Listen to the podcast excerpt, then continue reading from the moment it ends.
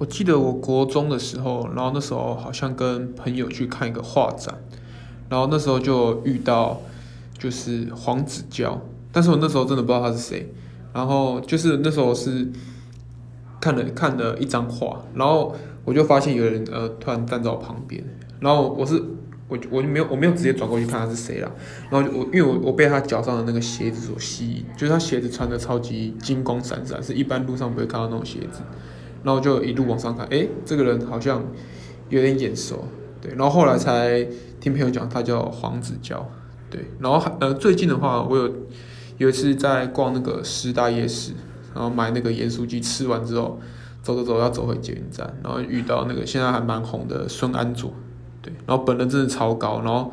还蛮瘦的，但是看起来就是有在练，还不错。